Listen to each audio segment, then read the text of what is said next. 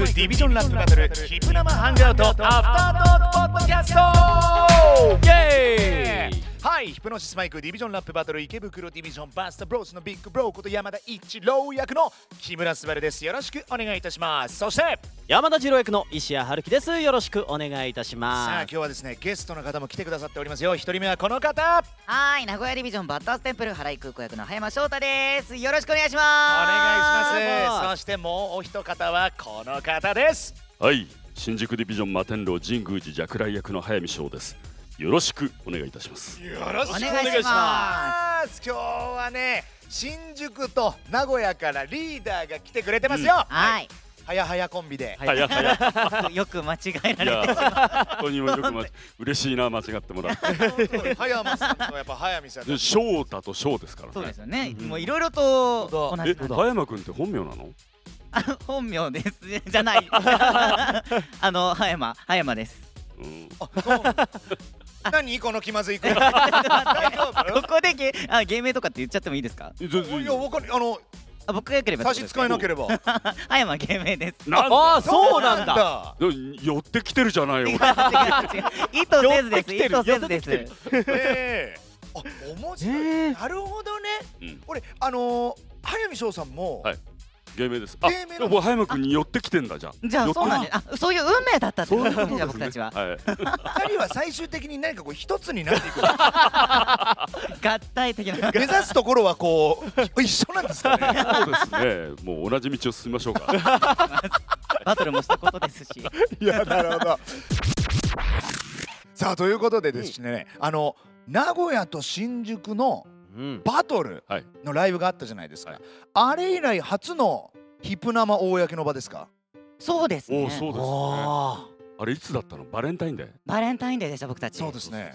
まあ14日で一月経ったって感じです、はい。あもう本当にあの時ね僕ねはい。名古屋にねチョコレートをみんなにプレゼントしたんですよ。あライブの日ですか？はい。はい。でもうで甘い戦いにしたかったんですけど、はい。全然忖度しないんですよこの人。バチバチでや取材とかでもお話しさせていただきましたけどもうてっぺん取るつもりで。きましたなるほどね。いやそれ何あの早見さんはやっぱりちょちょっと甘くよろしくねっていう意味も込めて、なんか僕甘えちゃうかなと思って、しかしそうはいかなかった。そうは問屋が落とさなかった。本流になっちゃうエンディングチャンピオン。ちょっと葉山さんはどうでしたか？ちょっとライブの印象。あ僕ですかはい。あのそうですね。あのやっぱり緊張するかなと思ってたんですけど、うん。うんやっぱりその何ですかね。こうなんか伸び伸びとできたというか、ははいい。意識せずになんかあの摩天楼と一緒にうん。盛り上げられたなと思ってます。そうか。うん。いや僕も拝見しましたけれどもなんかこうもし違ったらごめんなさい。でもこうお客様方がこのいらっしゃらなかったじゃないですか今回、はい、うん。そういう意味ではなんて言うんだろうなこのお客様がいることへの緊張っていうものをこうせずに済むわけじゃないですか、うんうん。その分伸び伸びやってるなっていうか、はい。そのいらっしゃらないならいらっしゃらないでこのパフォーマンスに全力注ぐぜみたいなこの気迫を僕はこう画面越しに感じたわけですよ。あ嬉しいです。その点はどうですか早見さんこの緊張感としては？ええ。やっぱ普通のライブとはやっぱちょっと違う緊張感あったと思うんですよ。あのどうでした？お客様がいることによってなんかこうこう相乗効果というか、うん。乗るところもあるんですけれども、うんうんうん。今回それなく、うん。ただあの最終リハの時に、はい。伊藤君がはい。いやなんだかんだ言って僕たち摩天楼はうん本番では全く失敗しないんですよってスタッフに大きな声で言言ってるの。ええちょちょっと待ってよ。俺プレッシャーだぜって思って。おでも結果的にはやっぱり本番が摩天楼が一番良かったから、あですか本番にいいものが。やっぱ本番に強い摩天楼うんっていうことなんですね。本番しか、うん。正解がないって なんですかそれじゃこれリハーサル中練習中っていうのはちょっと意外と不安定なんですか？ダメなんですよ。あそうなんですいやねでも裏で見てましたけどやっぱりこうはい刺激されるものがたくさんあってあ本当ですか？あ本当にそのおかげで僕たち名古屋もより本番に向けてこうガッといけたというか、そうなんだ。はい。これ本番前名古屋の3人とかってどういう話してるんですか？名古屋はうん。自由に過ごしてましたよ。えー。ええ僕普通にお弁当食べてましたし、はい。あのー、女子役の榊原くんはうん。一人でこう鏡に向かってこう V 系のポーズとか練習したりとか。あーポージング取ってるわ。確かに。えー。あの一人だけスタンドマイクがあるので扱いが難しいんですよ、あれ。そうだね。重たくって、うん。でそれの練習してたりとうんか、あの竹内さんは竹内さんはあのあれやってました。えっ、とヒプヒプノシスマイクのあのアプリ？ははいいはい。アプリでそうギャランバンやってました。がもうミスしないんですよ。えー。やばっと思って。なんかこうディビジョン愛を感じますねそれね。へ新宿は本番前どんな様子でした？新宿はねあのーみんなそれぞれうん。曲聴いたりうん。あとなんかでもねそんなになんか僕ら静かだったでしょ？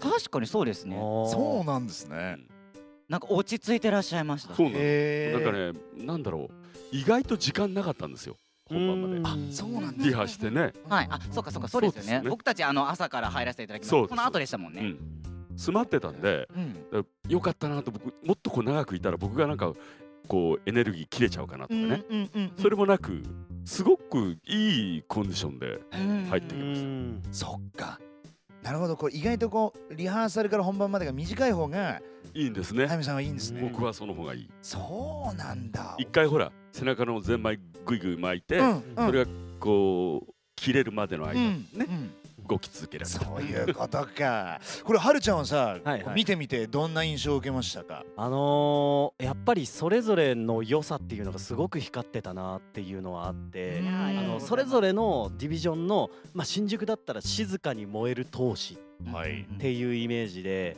で名古屋は体当たりで全力で挑んでいるっていう ところがなんか対比ができているんだけれどもうん。バトルになるとその2つのディビジョンの思想同士のぶつかり合いになるっていうのがはい。本当に一つのまたラップバトルの一つの形だなっていうのをバトル曲はすごく思わせていただいたライブでしたね。確かに。ん。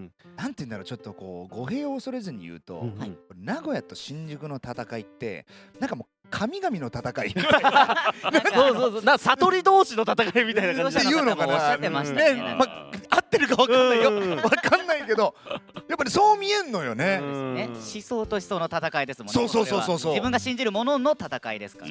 そう。結局そうなりますよね。なんか割とこのね大阪と池袋って、はい。なんつうのこう なんて言ったらいいんだろうもうバイブスとバイブスの戦いというか。うん。なんかもうこのテンションとテンションの戦い、楽しかったですね。すごくでもなんかバトルじゃなくて、はい、なんか友達のなんかこううすごくフレンドリーだったね。うん。あ本当ですか、うん、エンターテインメントを結構出してるイまあ、メージ。目指しましたよ。なんかうん。なるべくエンターテインメントをうん。目指したんですけど、そうねちょちょっと喋りすぎたな俺ら。そうですね なんかこの名古屋と新宿のライブ拝見して、はい。スマートいいと思って。確かに。そうあとあと俺ら俺ら MC し喋りまくっためっちゃしましたね。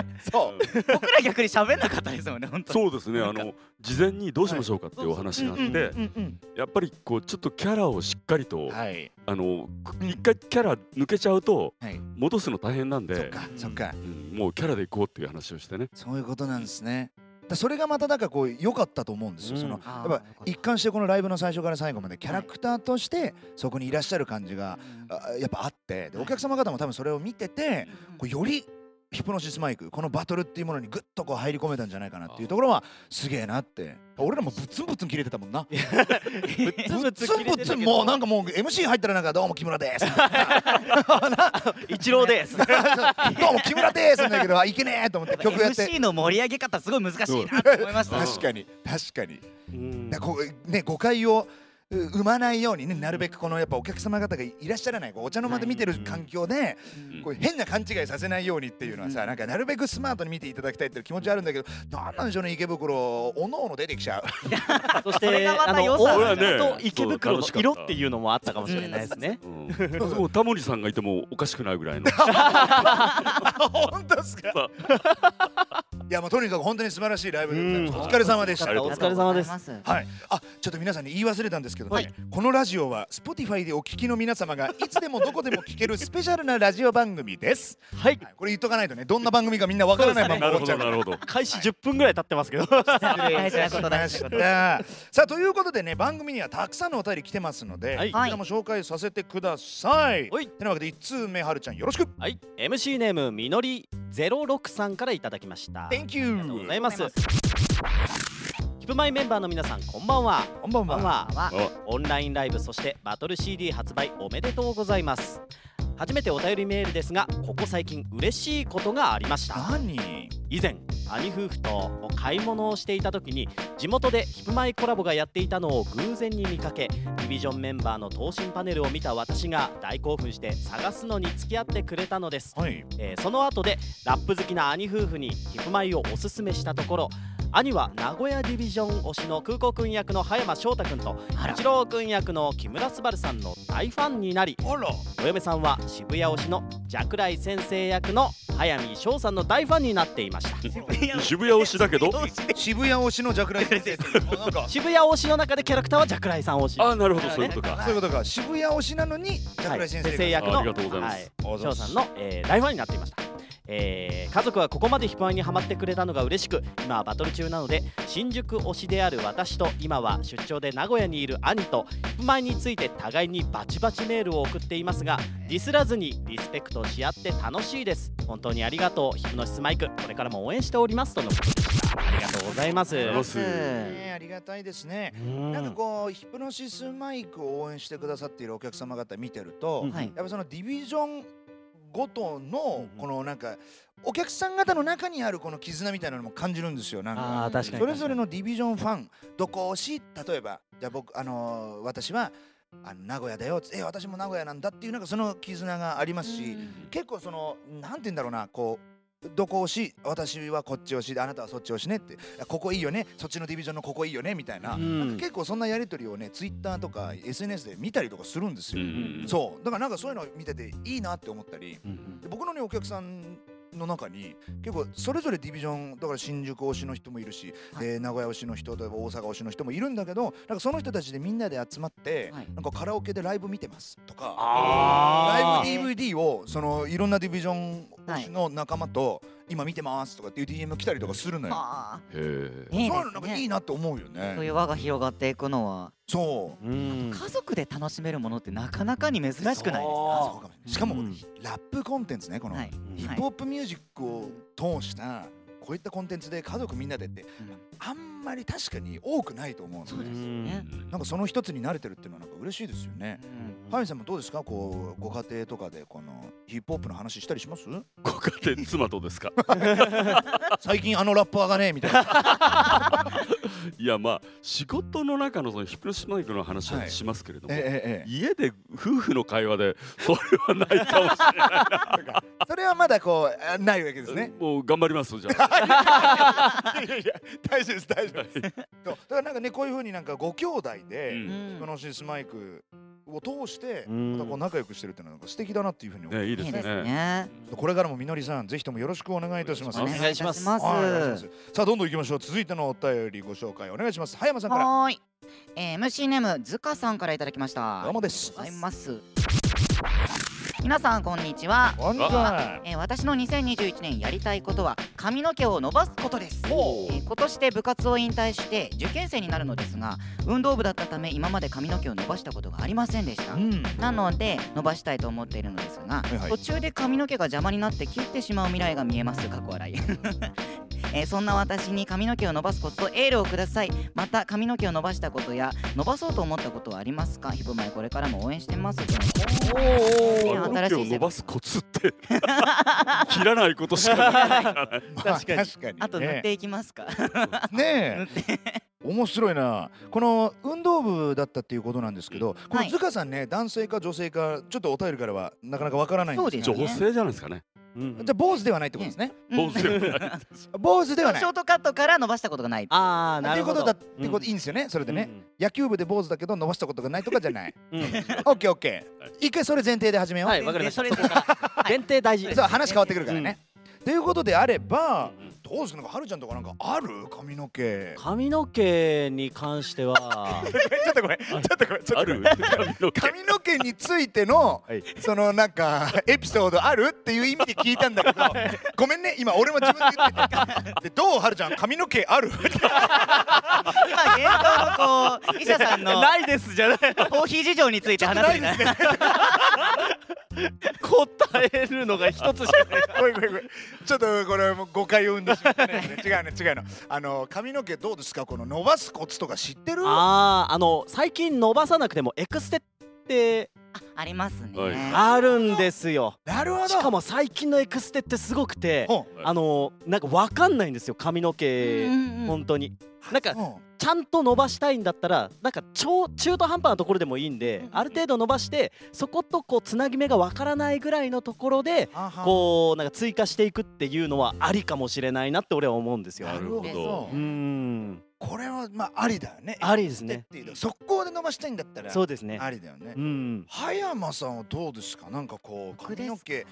なんか結構その長かった時期とかってあるんですか？ありますあります、うん。なんか前髪がこう食べれるくらいの長さにくらいまではしたことあるええ。ー めっちゃ切らずに本当もう1年うーんないくらいまで放置してたんですけど。お途中でやっぱ切りたいとかってなんない？なります。なるあななるんですよ、うん。でまあ、ずまあ、前提が女性だとすると結構やっぱ重たいなって思う方がいらっしゃるじゃないですか。うん。そうだからまあそれも楽しみの一つなかなとは思うので、うん。なんかぜひぜひ一回経験してみるとわかるんじゃないですかね。確かに。あロン毛を一回経験してやっぱそのショートカットの良さを知るみたいな。な軽いなって。えなあそそうういうことか。思うはずです。これ意外だと思うんだけど、はい。実は僕ね二十歳くらいの時に、はい肩にかかるくらい髪が長かった時期あえるーえかそう。ポニーテールにしてた心ありますポニーテール？あでも似合いそうだ。そう。やってましたよ。あのーえそういう時期もあってそれやっぱこれねもうそのね伸ばしたいと思って伸ばしたんだけど途中でこのなんつうの髪の毛のこのなんかね長いのそれこそもう後頭部の毛も食べれたから。めっちゃ長かったですね。それぐらい長かったんだけどなんかねこうやっぱ煩わしくなってきてうんうん坊主にしたんですよ。そう。だからもう両極端ですけど坊主にしたらやっぱ坊主の素晴らしさを知ってうんしばらく坊主にしてましたね僕は。あ逆ですよね。だから運動部じゃなかったけど僕うん。はうんうんうん。あの大人になって坊主の良さを知るっていうのもあーりました。うんうんうんまあだからとにかくね今のみんなの話をこう合わせると、まあ、なんて言うんだろうな。早見さんどうですかね。これもう我慢しろってことですかあね。のいや伸ばしたかったら伸ばしてもいいんですけど、ん。僕いいいですか？あいいよ。僕のぜひぜひぜひ。趣味を言って。ぜひ。あの運動部の女子のうん。ショートヘア、とっても素敵だと思あいます。ら。あら。ちょっと塚さん揺らいじゃうな なのでどっちでもいいです。切っても、うんうん。本人がキラキラしてればどっちでもいいです、素晴らしい。一番。ちょっと今そういうう結論に至りました、はい。なのでもし伸ばす場合はあのせっかくですからその伸びる過程を楽しみながらね、うんあの無理せず頑張っていただきたいなと思います。ただ早見さん的にはあのどんなヘアスタイルでも君に似合ってれば最高さっていうことですよね、はいそうです。ありがとうございます。はいぜひ参考にしてみてください。さあ続いてのお便り紹介お願いします。はるちゃんはい。MC ネームちゃんみおさんからいただきました。どうもで。すこんばんは。こんばんは私には7年ほど抱えている悩みがあります言ってちょうだい言ってちょうだいそれは他の人より圧倒的に汗をかいてしまうことですマジ？炎天下で数分歩いただけで、えーだけだったり、えー冷房をかけた部屋でダンスの練習をするだけで「シうん。ャワー浴びたの?」と聞かれるぐらい汗をかいてしまいとても恥ずかしいです。あらら。ライブに行った際も踊りすぎて演者さんよりも汗をかいてしまいます。マジ？セカンド DRB では衣装が長袖だったり厚手のか厚着の方もいらっしゃったのにもかかわらずヘアセットが崩れていないまま涼しげな顔をしていた方が多かった印象があります。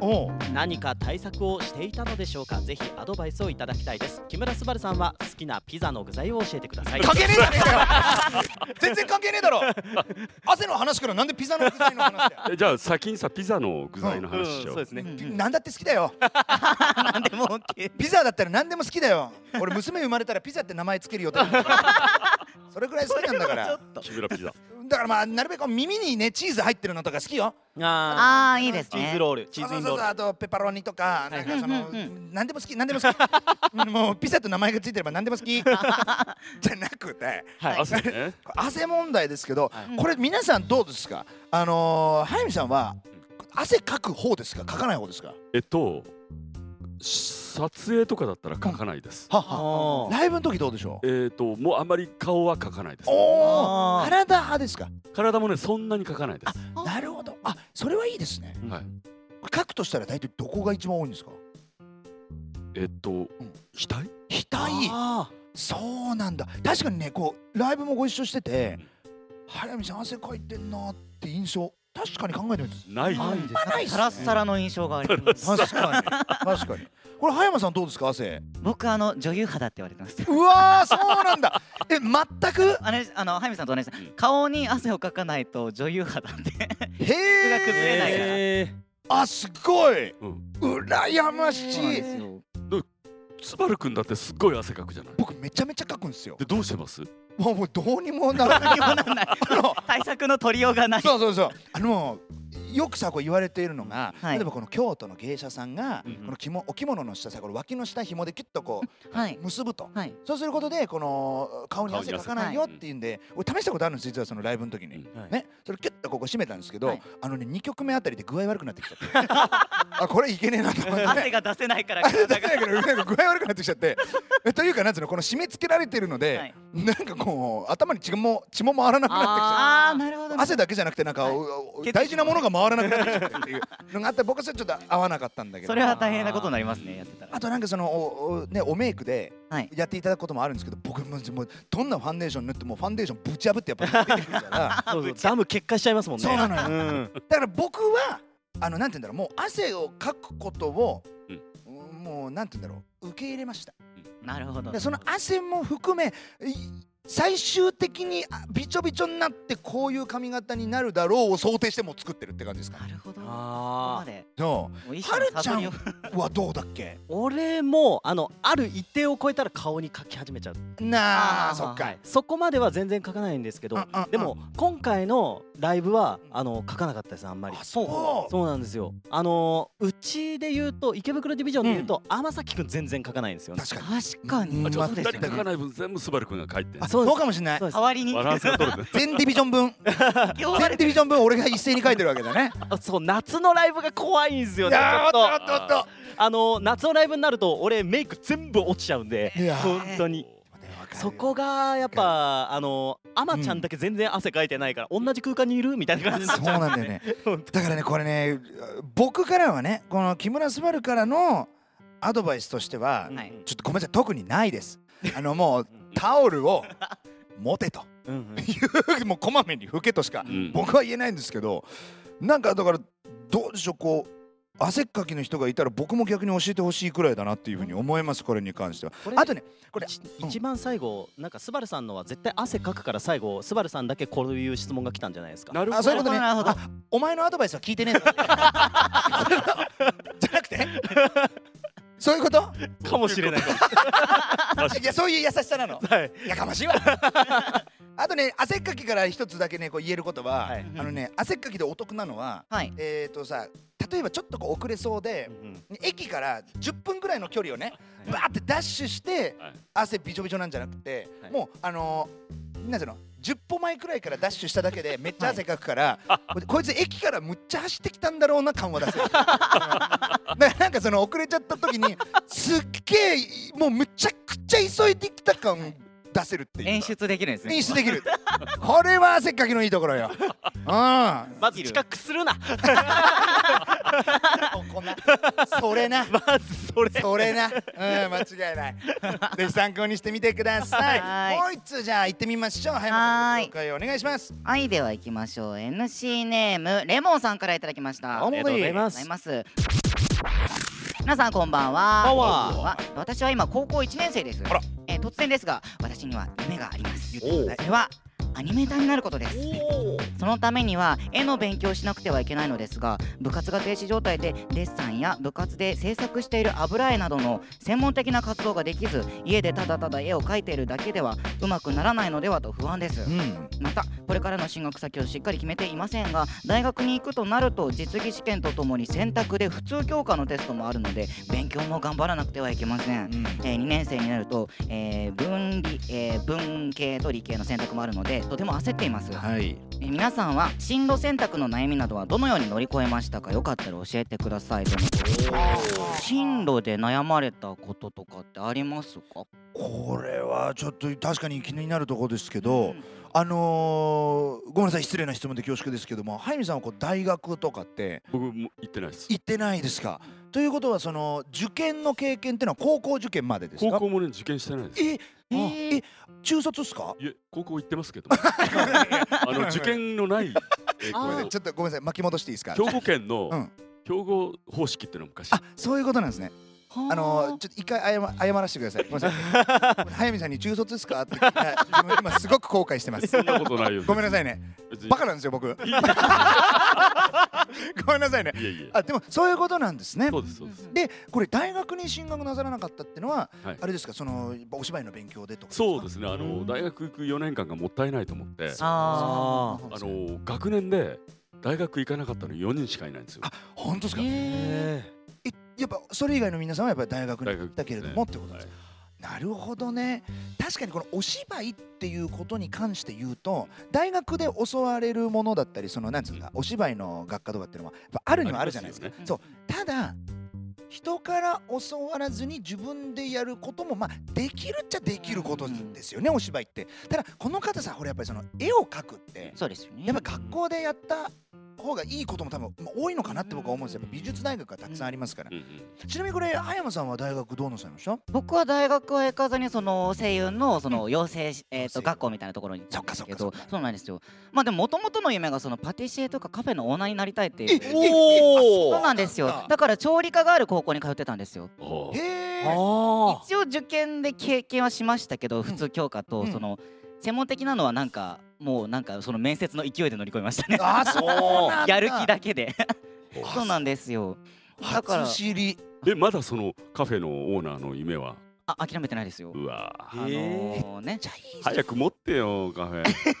ちょっと一緒に経営しません？なんでここで？早い早いはやえはやうん。ちょっと待っていくら出せばいい？えあれじゃないですかだからその早見さんに投資してもらって。なるほどなるほど、うん。そういう僕はちょ経営う森川君に出してもらえます。ちの社長に。なるほどねこれあのはるちゃんはどうしたんだっけ？あー僕はですね一応大学まで行ってるんですけど、うん。そのなんか腕を怪我したタイミングがありまして、はいはいはい。そのタイミングで僕は声優を目指すってことになったから、うん。あの理数系が得意だったんですけども、うんうんうん。そこで文系理系の選択があってうんで日本語を勉強したいっていうことで僕は文文系を取って、そういうことはいね文系を取ってで大学行きながらこう勉強しつつ、うん。勉強するポーズをしつつ、うん。あの声優を目指してなるほど。親にこういうことだからって言ってでそうだ。はるちゃんはねその声優の養成所に通ってることを親御さんに言ってなかったんだよね。言ってなくてで要はデビューが決まって初めてこういうことだからよろしくって言って 報告したんだよな。はいそうなんです。親親なん怒った？えっ、と何これって言われました。俺今日から声優だから祝よろです。はい。一番最初その出て行った時に僕はい。税理士になるって言って出て行ったんですよ、全然違うじゃないですか。全然違う。な あので本当になりたかったのはスポーツインストラクターとかだから。なるほど。はいもともとはなりたくて。でも全然違う。親に宣言してきた職業と目指した職業と今の職業全然違うじゃん。そうなんです。全部違う全部違うじゃん。だからなんか割と僕のはあんまり参考にならないかもしれなあーでももういや面白いね。僕もねあの大学はね行かないって決めて高校を卒業して、うんうん。卒業式の次の日に僕劇団旗揚げしたんですよ、うほうそうだからそこから劇団活動をずっとやってたんですけど、はい。なんか劇団やってるうちにこう台本とか書くじゃないですか、はい。そうするとねやっぱ書けないんですよ難しくて。あでこうそうなった時に、はい。うわちょっと大学行って勉強しとこうと思ってあの1年遅れてはい。大学1年間だけ行ったんですよ、うんそうなんですね。う。んで1年間だけ勉強して「あざした」っつってもうそのまま中退しちゃったんですけど、うん。とりあえずやりたかった勉強はできたんでっていう感じなのでこれもまたちょっとだいぶ特殊なケースですから、うん。大学ってこういう入り方もあるんですね。そう、うん。とても参考になりました僕。本当ですか、はい。なんか運命的な出会いというか、はい。あのアルピニストの野口健さん僕すごく好きで、ほうほうほう。その方のなんか本をその時読んでたんですよ、うんそしたら野口健さんなんか高校もあのなんかね3年くらいね留年してんですよ。うん。へー。7年間かけて高校通ったんですあの人。でついにじゃあその大学受験ってなった時に学校の先生に、はい。もうお前はもう勉強できないからもう大学なんか行けねえって言われたんだけど唯一一箇所だけ先生が勧めてくれたのがアジア大学の一芸一能入試っていうのがあったっていう。でそこは勉強できなくてもい。一芸があれば入れるっていうんで先生が勧めてくれたんで僕はそのアジア大学に行きましたってことがその自伝本の中に書かれてたんですよ。そう。で調べてみたら、はい。今野口健さんアジア大学で先生やってたんですよ。先生ですそう。かで僕その野口健さんの本読んでアジア大学の一芸一能入試知って、で今野口先生がアジア大学で先生やってるっつ俺野口健さんの授業受けてえと思ってアジア大学行ったんですよ。へえなるほど。そうこれも運命的な出会いですけど今もあんの？一芸。ああるあると思いますよ。俺受けてみようかな。あの早見さんね多分一発合格自己紹介のボイスだけで。そうそうそう。多分ねもう多分もう瞬殺で入れますやった。どう受けてみようか。うん。いいですね。僕も入りたい。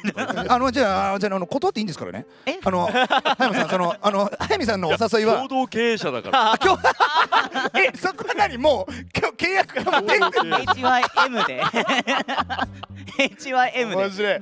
ちょっとレモンさんね参考になったか分かりませんけれども 要はねだからねいろんな道が今あるのよ、うんうんこの状況でちょっと難しい部分もあるかもしれませんけれども今ご自身で家で絵を描いてるっていうことだったのでこれねえー決してねそれ無駄じゃないと思うからご自身でたくさん絵を描いてるっていうことがそのうちきっとね経験としてご自身の中で何かこう形になっていくと思います。でそれを発揮する場が今後きっと出てくるのでそこでそれがねちゃんと全力で発揮できれば僕レモンさん素敵な未来が開かれるというふうに思ってます、ですしその大学で勉強するもよし独学でやっていくえっていう道を選んだとしても活躍できる場っていうのはこれから多分ねたくさんあると思いますので、あのちょっとアニメーターさんに関しての知識僕はあんまりないんですけれどもきっとねレモンさんの手が必要なアニメ作ってる会社さんとかきっとあると思うからあの決してね諦めずに、まあ、こんな状況ではありますけどもあの頑張っていただきたいなというふうに思います。でいつかねあの我々が出るアニメの絵描いていただきたいなというふうに思います いいですね。ぜひ頑張ってください、はいお願いします。よろしくお願いいたします。お願いします。さあちょっと時間いっぱいとなりましたのでお便りここまでとさせていただきます、まあ、とにかくたくさんお便りいただきましたので皆さんどうもありがとうございました。ありがとうございました。さあ現在ですね Spotify では石谷春樹の夕暮れ時に聴きたいラップミュージックのプレイリストを公開中でございます、はい。どうですか？今回のプレイリスト自信のほど。今回のプレイリストは